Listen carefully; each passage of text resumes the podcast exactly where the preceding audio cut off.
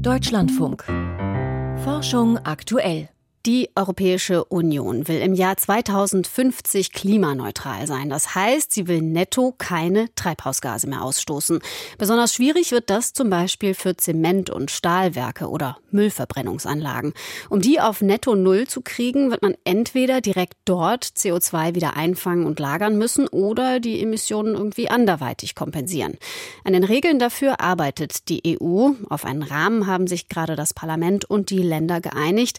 Inwieweit Deutschland aktiv mitmacht, also ob es hier unterirdische CO2-Lager geben wird, darüber wird gerade viel diskutiert.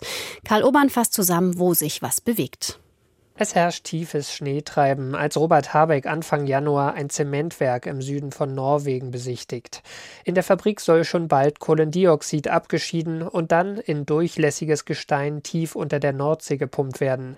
Die Erfahrungen, die jetzt hier in den letzten 20 Jahren gesammelt wurden, in dem tiefen Grund sagen, dass das CO2 dort mineralisiert, also nicht als Gas erhalten bleibt, sondern sich verbindet mit den Strukturen im Erdreich. Habecks Plädoyer für Carbon Capture and Storage, also die Abscheidung und Speicherung von Kohlendioxid, ist ein Spagat für den Minister. Denn in der Grünen Partei, genauso wie in Umweltverbänden, waren bisher viele gegen die Technik, wie zum Beispiel Kerstin Mayer vom BUND. Bei den aktuellen Plänen sollen Milliarden in eine Infrastruktur investiert werden, und damit sind wir sozusagen auf einen Pfad festgelegt.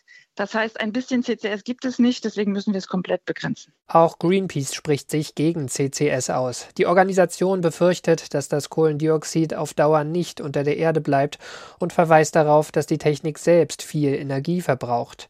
Doch die Umweltbewegung ist gespalten. Neuerdings plädieren NABU und WWF für das Verpressen von Kohlendioxid. Christoph Hilgers ist Geologe und Sprecher des Zentrums für Klima und Umwelt, einem Verbund angewandter Forscher am Karlsruher Institut für Technologie.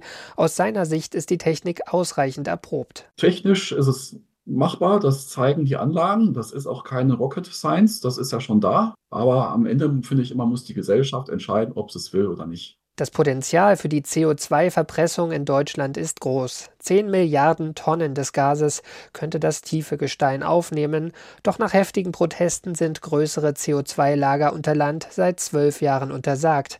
Was bleibt, ist das Potenzial unter der deutschen Nordsee zu nutzen. Geologisch ist es so, dass das sich so in, in zwei Bereiche aufteilt, dieses Offshore-Gebiet der deutschen Nordsee. Und das eine ist eher so ein bisschen so flachliegend mit so einzelnen Salzaufwölbungen, eher Salzkissen. Ne?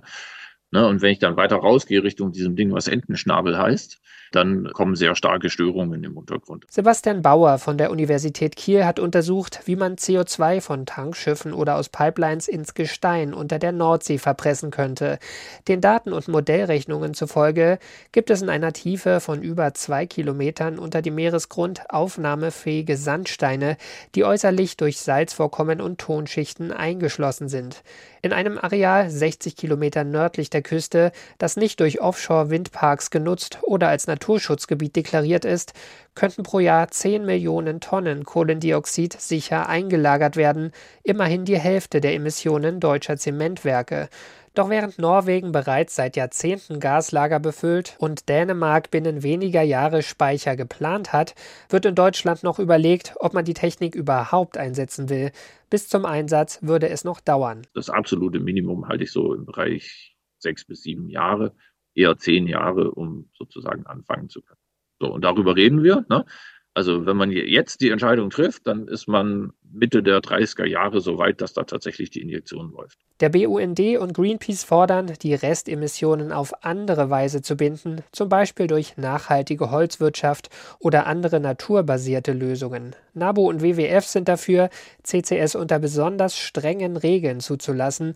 Beispielsweise solle wirklich nur unvermeidbares CO2 verpresst werden. Welchen Weg die Bundesregierung einschlägt, ist bisher nicht klar. Das Ministerium von Robert Habeck arbeitet laut einer Sprecherin noch am deutschen Beitrag zur europäischen Kohlenstoffstrategie.